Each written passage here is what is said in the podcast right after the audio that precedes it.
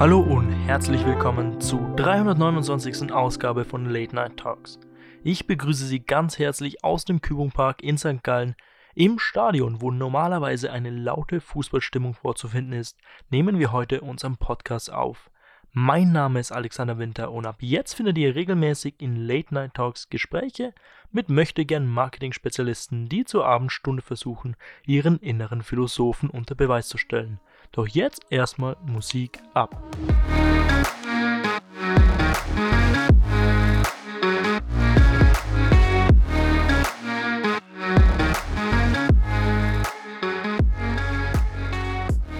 Ja, übrigens heute zu Gast Elias Maria Spari bei meinem 329. Podcast. Wie kommst du denn auf 329? Äh, ist eine schöne Zahl. Wir müssen gleich von Anfang an groß auffahren. Wir können sagen, erster Podcast heute in meinem Studio. Wir sagen Podcast 329. Also damit wir gleich so richtig groß darüber genau, kommen. Als ob wir das schon ewig machen. Obwohl heute. jeder weiß, dass wir es nicht machen. Doch, klar, es, es weiß jeder. Ich meine, meine Podcasts davor sind auch extrem gut angekommen. Und wo sind die hingewandert dann? Ähm, die kann man immer noch anhören. Im ah, Internet, wirklich? Internet, ja. Ich habe gedacht, die hast du beim Hochseefischen verloren. Ja, das war ein bisschen blöd.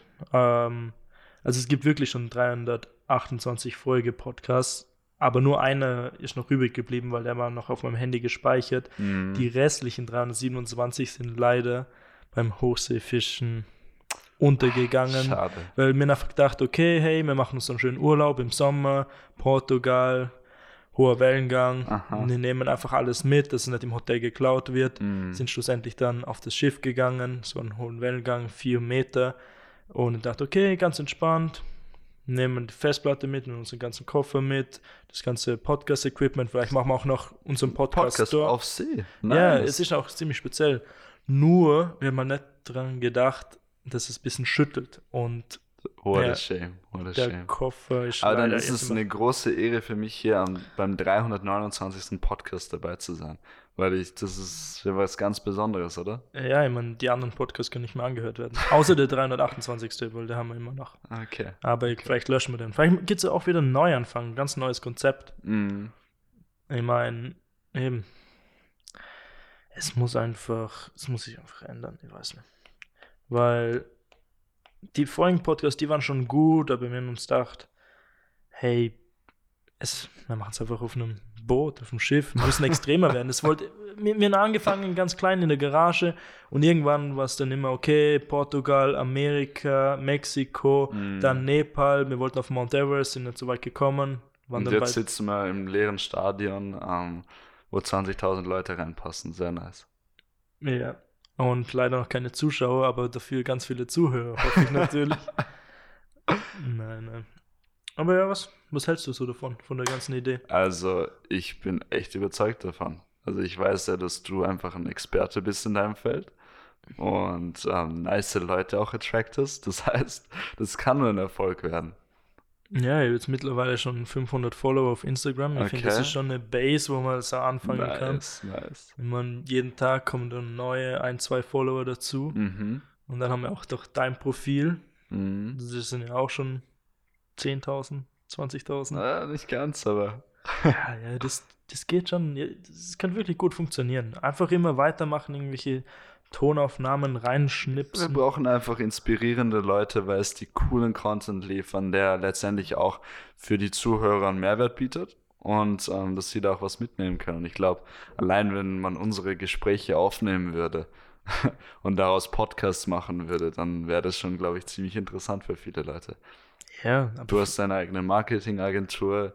Ähm, wir haben jetzt die, also bei mir jetzt die Foundation, Marburg Library, auch die Vermögensverwaltung Marburg Wealth. Also da können wir mhm. schon viele Themen anreißen, die auch für KMUs und so weiter, für Studenten auch sehr interessant ist, weil selbst wenn du jemanden anhörst wie den Gary Vee, mit seinem Podcast, der labert letztendlich nur irgendwas und ist letzt, keine Ahnung, der fünf erfolgreichste Podcast in Amerika. Wenn der das kann, dann können wir das auch. ja, eben. Wir brauchen einfach noch coolere Gäste vielleicht. Mm. Oder gar nicht. Vielleicht brauchen wir einfach so ein bisschen mehr so die Gary Vee-Stimme und ein bisschen, ja, protzen. Aber, was denn? Wen könnte man einladen als nächsten Gast? Also, pff, da gibt es ja unzählige Leute, die spannend wären. Also, ich würde sofort fünf, sechs Leute liefern. Schon? Na, natürlich. Mit wem sollen wir anfangen? Ja, ich würde noch- sagen, wir, wir beide fangen. Okay, wir fangen an. Dann zweiter Podcast. Schauen wir dann, schauen wir dann. Schauen wir mal, Was wie weit wir kommen. Ja. Wir sollten dann schon ziemlich bald mal unter die Nummer Top 10 bei dem Podcast. Denkst welche Kategorie möglich. sollte eigentlich der Podcast reinkommen? Das ist, ein, das ist, weißt du, das ist ein eigenes Level. Das ist einfach, steht über allem, dieser Podcast, Late Night, Late Night Podcast. Den, den kannst du in keine Kategorie stecken. Das wird dem nicht gerecht werden. Ja, aber zum Beispiel ein Gary Vee, das sind Business-Podcasts, oder? Das ist einfach etwas, würde man jetzt in der Schweiz sagen. Aber was ist eigentlich der beliebteste Podcast auf der Welt? Ich weiß es nicht genau. Ich weiß gar nicht, wo man sowas nachschauen kann. Vielleicht im Internet. Im Internet, wirklich. Oder auf Podcast. Denkst du, hören mehr Leute auf Spotify oder auf Apple? Ich glaube Spotify. Ja, schauen wir einfach mal nach. Podcast. Gibt es da überhaupt gar keine Kategorie, wo man jetzt irgendwie was durchsuchen könnte? Da werden ja nur meine eigenen Podcasts vorgeschlagen. Wie Und kommst du Read- eigentlich mit der derzeitigen Situation zurecht? Jetzt Corona und alles drum und dran. Du wirst ja auch nicht reisen können. Du wohnst ja eigentlich in Wien und bist jetzt hier in der Schweiz. Ja, bin jetzt leider in der Schweiz gefangen, bis auf weiteres, aber ja, mir gedacht so, okay, ich kann jetzt halt nicht mehr filmen, das wird ein bisschen schwierig, wir können alles nur noch in der Schweiz machen. Mhm. Das ist ein bisschen blöd für die ganzen österreichischen Kunden, aber schlussendlich, ja, man muss halt wieder. Ich finde, jede Krise öffnet neue Opportunitäten und meine ist jetzt der Podcast. So ist es. Und ich denke, ja, man, ein Podcast kann auch über Grenzen in ein Haus Mm, stattfinden. Ich schicke mm. den Leuten einfach ein Mikrofon, die nehmen es auf, wir telefonieren und schneiden es dann einfach wieder zusammen. Mhm. Und darum, ja, machen wir jetzt so Podcasts, solange die Corona-Krise anhält. Ja, du hast absolut recht. Das bietet auf jeden Fall spezielle Opportunitäten. Nicht nur auf Business-Ebene, sondern auch gesellschaftlich. Also auch die Solidaritätswelle, die jetzt auch zu spüren ist, das ist natürlich auch ein Wachrütteln für die ganze Gesellschaft. Und auch im Business, also auch bei uns ist es so, dass ich da, dass man da natürlich spezielle neue Wege in die Wege leiten muss. Also man ist gezwungen. Und bei uns zum Beispiel sieht man es auch, dass die Zahlen dann auch ganz besonders entwickelt werden können. Natürlich mit der Foundation ist ein bisschen schwierig, weil wir jetzt nicht ins Ausland reisen können aufgrund von den Gesundheitsrisiken, aber da muss man auch neue Wege gehen und dann vielleicht auch lokal ähm, den Leuten helfen in dieser speziellen Situation. Habt ihr da schon irgendwelche Pläne? Jetzt bei der Wir sind jetzt gerade, wir hatten gestern einen Board Call Mhm. ähm, und da haben wir entschieden, dass wir da eben auch was machen wollen, lokal mit unseren freiwilligen Teams, die wir in ganz Europa und auch weltweit haben, ähm, dass wir da auch irgendwie den Leuten helfen, die es wirklich nötig haben und den Leute Danke sagen, die auch an der Front sind und wirklich viel leisten und da eben neue Programme und Initiativen in die Wege leiten. Also dann ein bisschen weg von den Libraries, von den Kindern, sondern mehr zu den ganzen Ärzten, Krankenschwestern. Genau, jetzt fürs Erste, weil wir eben jetzt Albanien mussten wir absagen im Mai, unfortunately. Ähm, und das haben wir jetzt postponed auf November. Und dann jetzt erst im August ist das nächste in Rumänien geplant. Das heißt, in der Zwischenzeit werden wir uns darauf fokussieren, auf jeden Fall. Ja, das glaube ich, glaube ich. Mhm, Aber Aber- ist schon cool zu sehen, weil die Leute halt wirklich Ownership fühlen. Das ist für mich immer, macht mich wirklich stolz auch und wirklich happy, dass ich sich sehen kann, dass die Leute sehen, okay, da geht jetzt nichts weiter, wir können die Projekte nicht machen. Ich möchte mich andersweitig engagieren und diese Community, die wir, die wir da haben, ist schon was Spezielles. Ja, erzähl mal mehr über die Community und vor allem, wie viele Leute da wirklich Ownership fühlen. Ja, voll gern. Also du bist eh auch selber ja Teil der ganzen Community und wir haben das Ganze vor jetzt, glaube ich, ungefähr zwei Jahren aufgesetzt offiziell, die Marburg Library und es ist eine einzige Erfolgsgeschichte auch bis jetzt. Also das habe ich gar nicht gedacht, dass es sich so rasant und gut entwickelt. Wir haben jetzt mittlerweile über 100 Freiwillige aus der ganzen Welt. Wir haben sechs Projekte realisieren können, schon über 3500 Bücher gespendet.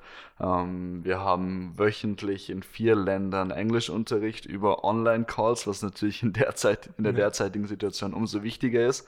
Ähm, und jetzt das letzte Projekt, das stattgefunden hat, war in Nepal im November letzten Jahres. Ähm, und da war ich auch Teil dessen und es war wieder mal ein einmaliges Erlebnis. Also die Community, einfach dieser Zusammenhalt und dieser Purpose, dieser Sinn, den man dadurch auch vermitteln kann. Ähm, weil einfach Leute auch zusammen sind, die ein klares Ziel auch haben, die wollen einfach was Gutes tun und wollen diesen Kindern auch Bildungsopportunitäten bieten. Und ähm, das ist was ganz Besonderes, wenn man sieht, dass alle wirklich an einem Strang ziehen. Und das werde ich auch mein ganzes Leben lang weiter verfolgen, weil es einfach mir auch so viel Purpose und Sinn im Leben gibt. Und äh, Sehr schön. Sehr man schön. lernt es auch natürlich, dass Geld ist immer nur ein Mittel zum Zweck. Und solange man was Gutes tun kann, das ist das Wichtigste. Also dann heißt mit Marburg Life Geld verdienen und alles in Marburg Library So ist es, wenn man es einfach zusammenfassen möchte. Ich benutze immer gern die Überschrift From Profit to Purpose. Und ähm, das ist der Weg, den wir da auch bestreiten, dass wir so viel wie möglich verdienen können, dass wir so viel wie möglich Gutes tun können. Das glaube ich. Aber gehen wir nochmal zurück zum Marburg Library. Vielleicht, dass man sich besser vorstellen kann und dass man auch Mhm. deinen Werdegang, aber zeitgleich auch Marburg Library sich besser vorstellen kann. Gehen wir mal zurück zum Ursprung. Wann wurde Marburg Library gegründet? Was waren die Mhm. Ideen dahinter? Von wem wurde sie gegründet? Und so weiter. Von wem wurde sie gegründet? Das war grundsätzlich so, meine Eltern haben wirklich auch so ein großes soziales ähm, Verständnis und fühlen auch eine große Verantwortung und haben viel gespendet immer.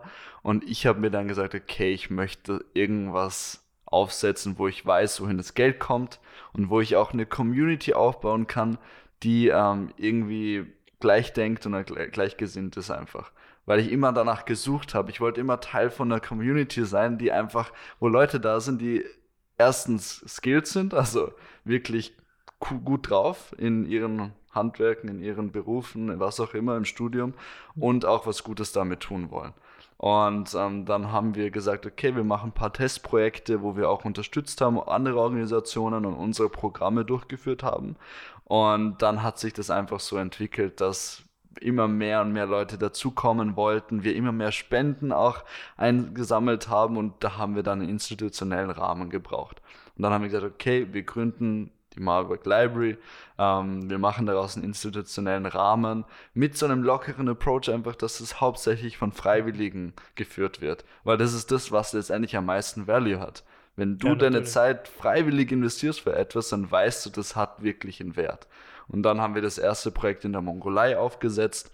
In welchem Jahr war das? 2000? Das war 2018. Wir haben davor eben 18. diese zwei Testläufe gehabt, einmal auch in der Mongolei und in Kambodscha, wo wir schon Projekte hatten. Und dann eben 2018 im Juli ähm, haben wir dann in der Mongolei das erste offizielle Marburg Library Projekt. Also dort, wo ich auch dabei war. oder? genau, da wurde auch Also dann dabei war warst, das genau. erste Projekt war noch eine Kooperation mit einem Genau, das haben wir auch schon mit Marburg Library gemacht. Ähm, das war die Brand, die wir da hatten, aber da hatten wir noch keinen institutionellen Rahmen. Da haben wir einfach eine andere Organisation unterstützt. Wir haben Gebäude gebaut, wir haben auch die Programme schon implementiert, aber so, das war alles so ein bisschen provisorisch. Und dann eben beim ersten Projekt, wo du dann auch dabei warst, das war dann das erste offizielle Marburg Library Projekt. Und das war halt dann, das war einfach cool zu sehen, weil ich musste gar nicht viel machen, weil die Leute gesagt haben, hey, ich möchte Leute dazu nehmen, ich möchte wirklich das promoten, an meine Familie rangehen und so weiter. Und dadurch hat sich das dann so entwickelt. Und mittlerweile haben wir einen Volunteer-Club, wie du weißt, wo du auch Ja, ja. dabei bist im Board und ähm, das läuft jetzt von alleine. Wir haben verschiedene Departments, Marketing, Events, Fundraising und Projects, die dann auch wirklich dafür sorgen, dass sich das Ganze gut entwickelt, dass wir da auch immer mehr Leute inspirieren können mit unserer Arbeit ähm, und es läuft echt, echt super. Also es macht ist für mich meine eigentlich meine ganze Freizeit und mein ganzes Wochenende besteht aus Marburg Library. Sehr schön. Also dann heißt ganz normal arbeiten immer von 7, 8 bis 10 am Abend und dann kommt Marburg Library und natürlich Wochenenden ist auch noch Marburg Library. So ungefähr kann man sich das Ah. vorstellen. Also, das ist schon irgendwie meine Lebensmission. Und wie viel Zeit steckst du in der Woche rein? Was denkst du, wie viele Ähm, Stunden? kannst du schwierig beziffern, weißt. Bei mir ist es halt, wenn ich halt mal frei habe, eine Stunde oder zwei, dann rufe ich halt jemanden aus dem Team an und sage, hey, was für Ideen hast du, wie läuft's, was geht ab? Und ähm, das macht einfach viel Freude. Ich rede auch gern Philosophie mit diesen Leuten auch übers Leben. Mhm. Das merkst du auch bei den Projekten, ja. Wie viele Abende, in wie vielen Abenden schläfst du nur zwei, drei Stunden, weil du einfach die ganze Zeit zusammensitzt und philosophierst über aktuelle Themen, übers Leben, über die Projekte auch, die wir machen. Das ist einfach, einfach cool. Also ich kann es jetzt nicht genau sagen, wie viele Stunden das sind. Ja, ja, sowieso. Aber wat, wie viele Projekte sind es dann insgesamt jetzt schon gewesen, wenn man äh, Marburg, äh, das Mongolei-Projekt als erstes sieht? Also es waren das? insgesamt waren es sechs Projekte. Also wir hatten eigentlich in Kambodscha zwei, Mhm. in der Mongolei zwei, in Nepal eins und in Vietnam eins. Und dieses Jahr eben geplant waren zwei in Albanien und Oh. eins in Rumänien, weil wir eben gesagt haben, wir wollen den Fokus auf Europa setzen. Okay, aber dann wird es jetzt wegen Corona nur noch ein Projekt in Albanien geben oder trotzdem zwei? Es wird voraussichtlich eins geben in Albanien, aber es könnte sein, dass wir dann einfach im Herbst zwei Projekte machen. Das wird gerade noch mit dem Partner vor Ort auch abgesprochen. Okay, okay. Und wie wird das Projekt dann aussehen? Ah. Jetzt in Albanien? Das Projekt in Albanien, das ist so, dass wir da zusammen mit einer Organisation arbeiten, die gewisse Regionen Kukes, das ist an der Mhm. Grenze zum Kosovo unterstützt. Mhm. Und da werden wir eine, eine öffentliche Schule unterstützen. Das heißt, wir werden dort das, das, das Gebäude renovieren, wir werden dort ähm, einige hundert Bücher spenden, Computer spenden, eine Wi-Fi-Connection installieren und eine Woche Programm mit den Kindern dort vor Ort auch durchführen. Okay, hört sich cool an. Also dann die Library wird in das Schulgebäude integriert. Genau, genau, das wird dort integriert und dann halt nachhaltig dort wird dann auch Englischunterricht stattfinden, das von unseren Volunteers auch geführt wird. Okay. Wie sieht so ein Englischunterricht aus? Halt, ich weiß es, aber einfach für unsere Zuhörer nochmal.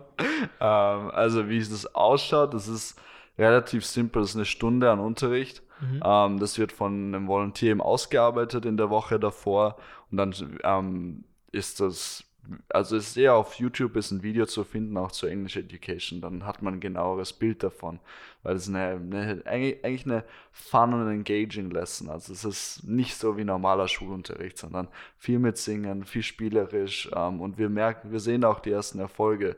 Das wird halt Mhm. auch betreut von Erziehungswissenschaftlern, die dann auch dafür sorgen, dass es wirklich kindgerecht auch geplant ist. Und ähm, wir sehen auch zum Beispiel in, in der Mongolei das Waisenhaus, ähm, wo mehrere Mäd wo ausschließlich Mädchen auch ähm, beheimatet sind. Dort sehen wir innerhalb eines Jahres bereits, dass man normale Konversationen, einfache Konversationen mit den Mädels führen kann, obwohl sie vorher gar kein Englisch sprechen Mhm. konnten. Das ist halt schon. das kann ich auch nur bestätigen. Ja, ja. Nein, nein, was man gerade. Du hast, eh, du hast eh auch mehrere Lessons gegeben, oder? Ja, ja, eben. Und ich glaube, meine erste Lesson, also wenn es 2018 das Projekt war, war es eben wahrscheinlich im Herbstsemester Mhm. irgendwann 2018 und da wirklich noch ziemlich low. Mhm. Und mittlerweile ist so, dass wir komplizierte Folien verwenden und wo man denkt, okay, das werden sie nie verstehen und plötzlich schreiben Voll. die Texte, ganze Sätze, können mit dir schon leichte Konversationen führen Ja. und so weiter. Und die sind natürlich auch brutal motiviert. Die Also die sehen das halt motiviert. als große Chance auch. Weißt du, wenn du hier den Unterricht geben würdest, auch in europäischen, dann wäre es wahrscheinlich, wären die Kids nicht so, so glaub, begeistert. ja. Ich glaube, das ist ein Unterschied. Ja. Ich glaube, wenn du auch jetzt da in der Schule, in der Schweiz oder in Österreich, als Kind einen normalen österreichischen Englischlehrer hast, bist du einfach nicht so motiviert, dann ist einfach Mhm. neutral. Aber wenn da jetzt jemand wirklich aus Amerika herkommt, um mit dir Englischunterricht zu machen und alles, was du mit ihm sprechen kannst, ist eben nur Englisch und Ja. du sagst, okay, vielleicht will er auch irgendwann in Amerika studieren und du willst wirklich die Chance nutzen, auch obwohl du erst neun oder elf, zehn, zwölf Jahre alt bist, dann das motiviert einfach. Und ich glaube, das ist auch Voll, vor allem das hat für die die Schlüssel. einzige Chance halt auch wirklich dann langfristig sich zu entwickeln und auch Opportunitäten im Leben wahrzunehmen. Wenn sie Ja. studieren wollen oder mal ins Ausland gehen wollen, wenn du in Ulaanbaatar lebst und keine Ahnung, dein Monatsgehalt sind halt 50, 60, 70 Dollar, dann ist es natürlich schwierig, da wirklich auch ähm, langfristig sich ein Leben aufbauen Mhm. zu können und auch zum Beispiel zu reisen. Wenn wir denken, wie viel kostet ein Flugticket nach in die Mongolei? 700, 800 Dollar? Ja, bestimmt, weil ich glaube, wo wir dorthin geflogen sind, müssen ja zweimal umsteigen über China oder So wieder über Moskau, also extrem kompliziert. So ist es. Aber witzigerweise, ich habe letztes Mal in, im Englischunterricht mit den Kids ähm, My Favorite Place behandelt Mhm. und dann fragt man auch die Kinder, hey, was, was ist so dein Lieblingsort? Und der erste hat schon noch gesagt, also die Antwort, die ich erwartet habe, war auch so, okay, der, der Spielplatz, die Bibliothek, Mhm. die, dies- das Sofa, wo ich gern lese. Aber die haben dann angefangen, äh, mit Ländern zu beantworten. Okay. Und was denkst du, was ist ihr Lieblingsland, wo sie am liebsten sein wollen? Also, ich würde es wahrscheinlich raten, dass es Europa ist und die Länder, aus denen wir kommen, aber.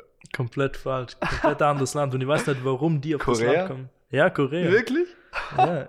Es ist wegen diesem BTS-Hype, weil die halt alle voll drauf abfahren, auf diese Boyband. Echt, die, die kleinen Kids schon? ja, alle. In diesen Ländern alle fahren auf BTS. Okay. Und Korea ist halt so, bisschen so wie Amerika für uns ist. Die hübschen, schönen Schauspieler und dort ist es halt diese ja. Boybands und Girl, Girl Bands oder wie man, wie man, wie man da auch immer sagt.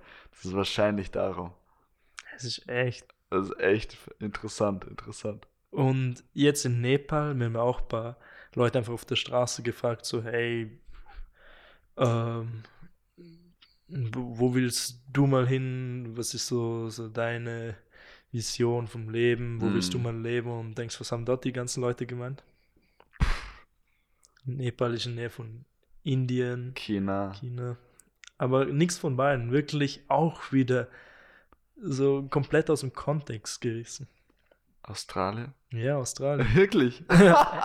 Wieso weißt du das alles? Ich weiß es nicht. Ich habe jetzt spontan gedacht, ja, Australien. Australien, ich weiß nicht warum. Weil erstens in der Stadt in Kathmandu ist die ganze Zeit so, ähm, reisen nach Australien Aha. oder bekommen ein Stipendium für irgendeine Uni in Australien. Okay, okay. Und wir haben auch mit einem Taxifahrer geredet und der meinte so, ähm, dass, dass es irgendwie so unfair ist, er verdient so wenig und sein Bruder, der nach Australien ausgewandert ist, der verdient jetzt irgendwie 3000 Dollar im Monat. ja, das ist halt das Ding. Ich habe nur gehört, dass viele nach Australien zum Arbeiten gehen. Ja. Und darum habe ich mir gedacht, dass es sein könnte. Mhm. Weil ich das auch gehört habe, als ich in Kathmandu war. Ich weiß gar nicht, wie es bei den Kids ist. Ob die auch Australien so. Keine Ahnung, keine Ahnung, aber die werden sicher auch alle nach Korea wollen. ich denke, die bekommen das auch schon so mit. Ich meine, die haben schon Handys, YouTube, Internet. Also, du was BTS meinst du? Ja. Also ganz sicher. Ganz sicher. BTS ist ja die erfolgreichste Musikband, glaube ich, der Welt, wenn ich es jetzt. Also mehr als Justin Bieber oder äh, Soweit Beatles. ich weiß, ja. Also auch UNICEF ja. Ambass Ambassadors und ganz, ganz ah. crazy. Ganz crazy. Ja, würde ich eh schön, wenn es äh, auch mit UNICEF und so weiter, also Super. also wirklich so ihre. Super, also die werden halt oft dann halt, haben so Labels hinter ihnen Mhm. Große und oftmals verdienen die auch gar nicht so extrem, was ich gehört habe. Okay. Diese Boybands, die bestimmt BTS, aber das ist so, ein, so, eine riesige Industrie auch in ganz Korea, dass es ganz, ganz viele Boybands und, okay. und so weiter gibt. So zum Teil auch schon ein bisschen so unsauber, oder wie? Ja, ein bisschen unsauber auch, was ich gehört habe, aber, aber super Marketing auch. Also, die ja, vermarkten ja, sich wahnsinnig. Das glaube ich, glaube ich. Aber ich, kann, ich weiß nicht, von denen echt nur ein bisschen was mitbekommen, mm. eben gerade weil sie auch mit UNICEF zusammengearbeitet Voll. haben. Aber sonst, ich kann mir den Hype gar nicht vorstellen. Du warst jetzt in Nepal und in der Mongolei und in Vietnam, also in drei ja, Ländern bereits ja. dabei. Nice. Was war so dein Highlight? Ähm, ich glaube, das kann man nicht so auf einen Punkt runterbrechen, weil das erste Projekt in der Mongolei war wirklich so, boom, kommt komplett was Neues, noch nie da gewesen ist. Mm. So die mhm. ganze Armut, die Stadt, vor allem die Luftverschmutzung, mm. unvorstellbar für Leute, die in einem Schweizer Bergdorf aufgewachsen sind, so circa. Aber auch im Vergleich zu Wien, es ist so, so dreckig, so arm und, Voll. und vor allem, wenn man noch rausfährt in die, in die Armenviertel. Öffnet einem schon die Augen dann irgendwie, oder? Ja, ja, also es ist wirklich so das erste Mal, wo man denkt, okay, man ist jetzt unten angekommen, so man hat vielleicht das ganze Leben der Reichen mitbekommen, aber mm. noch mhm. nie wirklich hautnah das ganze Leben der Armen. Und dann eben das zweite Projekt ein Jahr später in der Vietnam war dann schon ein bisschen, okay, es ist eine Stadt, es gibt trotzdem viele Straßenkinder, ähm, aber wieder komplett was anderes. Es ist halt wirklich eine Gegend, wo auch Touristen normalerweise hingehen, Backpacker mm. und sowas. Mm. Und ähm, die sind halt klar schon auch irgendwo die Armut, aber die sehen nicht, was es wirklich bedeutet. Die denken, okay, billige Drinks, Party und so weiter. Und sehen aber nicht wirklich, dass da, dass da Kinder auf den Straßen leben und die müssen betteln für ihre Familien. Und wenn man auch in Vietnam, äh, in Ho Chi Minh City durch die ganzen äh, Straßenschluchten geht, also jetzt nicht bei den Hauptstraßen, sondern vielmehr die ganzen kleinen Gässchen, wo die Leute in Garagen und unter äh, Kartons im Prinzip leben, öffnet es einem schon nochmal die Augen, aber mm. man merkt schon, okay, man hat das einmal schon halt mitbekommen, wie es in der Mongolei war, darum war Vietnam immer so hart, aber jetzt mit Nepal im November 2019 war es dann trotzdem nochmal komplett was Neues. Man dachte, okay, mit, mit Mongolei hat man den Boden erreicht, aber Nepal war halt dann wirklich so das Ärmste, was ich glaube je in meinem Leben gesehen habe, weil mm. viel ärmer, halt wirklich jetzt monetär gesehen, ärmer kann es eigentlich gar nicht mehr sein. Mm. So, mhm. die leben mit unter einem Dollar pro Tag, ähm, haben eigentlich nur das zu essen, was sie anbauen können. Wir waren da in einem Bergdorf, ich meine, du warst ja auch dabei, in Okaldunga. Wir sind zwölf Stunden von Kathmandu, von der Hauptstadt, äh, hochgefahren. Ähm, Den, die Fahrt, die wird man nie vergessen. also es gab keine Straßen, wir sind zweimal durch einen riesen Fluss und sonst. Das wirklich, Gepäck oben drauf auf dem Fahrzeug. Ja, bei uns ist sogar einmal was runtergefallen und wir hatten das nie mitbekommen, weil es war so laut in dem Auto und so, so hin und her geschüttelt. Du, die du Fahrer haben die Musik aufgedreht über zwölf Stunden. Boah. Und dann ist man wirklich an einem Ort, wo man denkt, okay, die Leute haben einfach nichts zum, zum, zum Leben dort. So. Mm. Halt sind trotzdem glücklich und das ist wahrscheinlich auch der Takeaway immer wieder, oder? Dass selbst wenn du monetär mm. gar keine Basis überhaupt hast, kannst du trotzdem glücklich sein. Und in unseren Kreisen merkst du es ja oft, dass Leute, wo sie viel haben, finden sie diese, diese, dieses Glücksgefühl nicht. Ja, ja, und vielleicht kann man es einfach durch, ja, durch so ein Projekt finden. Das stimmt absolut. Also ich glaube, dass es für viele das auch der, der Hauptpunkt ist, dass sie erleben wirklich, dass diese Leute, die nichts haben, mhm. auch wirklich glücklich sein können. Also so für mich auch immer wieder Takeaway. Du brauchst auch ein bisschen Zeit natürlich, um dich wieder auch um zu, um zu adaptieren, wenn du zurück bist in Europa. Aber ja. letztendlich ist das schon wahrscheinlich immer das, das Hauptding. Und das ist auch, ich finde immer angenehm, immer wieder auch hautnah mitzuerleben. Weil du vergisst es auch wie, immer wieder im Alltag. Ja, du warst auch schon bei vier Projekten, oder? Insgesamt. Ich war jetzt insgesamt bei vier Projekten, genau. genau. Ja, also falls jetzt wirklich jemand bis hierhin hergehört hat, vielleicht will ich wirklich noch Marburg Library promoten. Jetzt nicht mit Werbung, sondern wenn jetzt wirklich jemand sagt, okay, er will gern als Volunteer mal mitkommen auf so ein Projekt, oh. wie kann er das machen? Auf jeden Fall. Also wir sind immer offen und es gibt jetzt natürlich richtig hohe Nachfrage auch für die nächsten zwei Projekte. Aber ähm, man kann sich ganz einfach über die Website ähm, anmelden. Da gibt es, glaube ich, auch ein Kontaktformular das, oder es wird auch bald auf die Website online gehen. Ansonsten einfach eine DM auf Instagram oder auf Facebook. Ähm, ansonsten auch direkt an mich über Social Media Kanäle.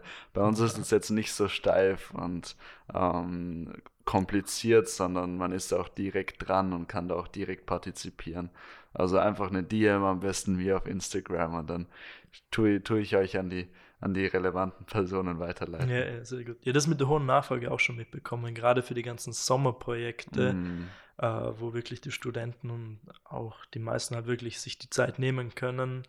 Wollte man eigentlich schon zwei Projekte in, in Rumänien machen, aber durch Coronavirus und so wird das jetzt auch alles genau. ein bisschen komplizierter. Jetzt mal schauen, aber die Nachfrage ist wirklich schon da. Eigentlich müssen wir wirklich mehr Projekte machen. Ne? also wir sind schon dran, dass wir da wirklich auch mehr Projekte jedes Jahr machen können, weil es gibt einfach immer mehr Leute und wir mussten auch die letzten Male ja immer beschränken, dass bestehende Volunteers zum Beispiel nur ein oder zwei Personen einladen dürfen. Ja, Und das ist halt das Coole, weil halt schon so eine bestehende Community da ist und du bist halt in diesen zwei Wochen, baust du Connections auf mit anderen Leuten. das ist, aber das ist echt surreal.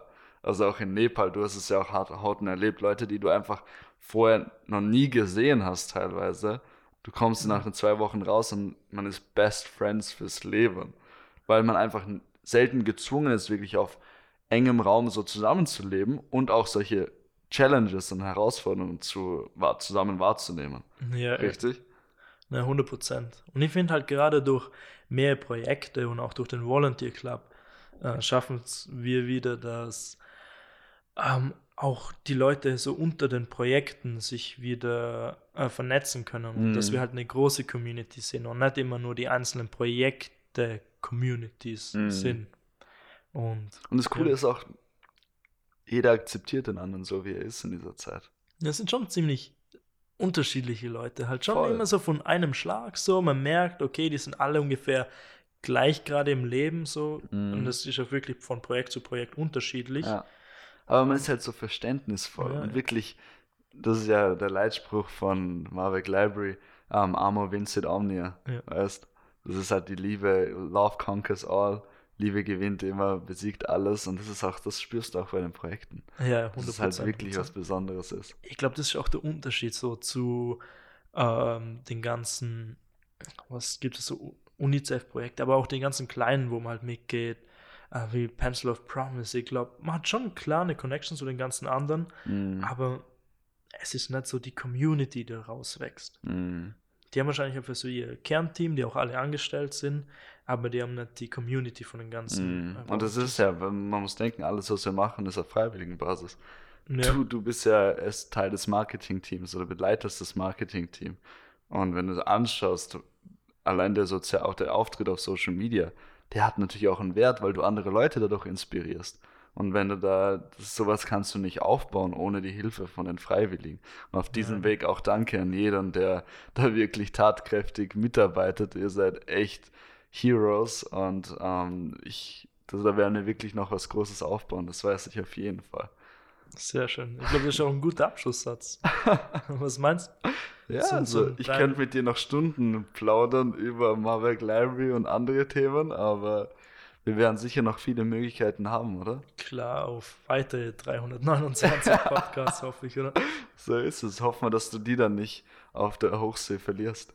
Äh, ja, mir, mir ist so eine Cloud gebucht, also das ist schon Okay. alles in diesem Eine Cloud, wirklich? Ja, ja. Okay. Mit mir daraus gelernt Ah, sehr gut. und ich glaube, so können wir das schon schaffen. Sehr gut. Sehr nice. Danke, Elias. Hey, ich danke dir, Alex. Bleib gesund, pass auf dich auf.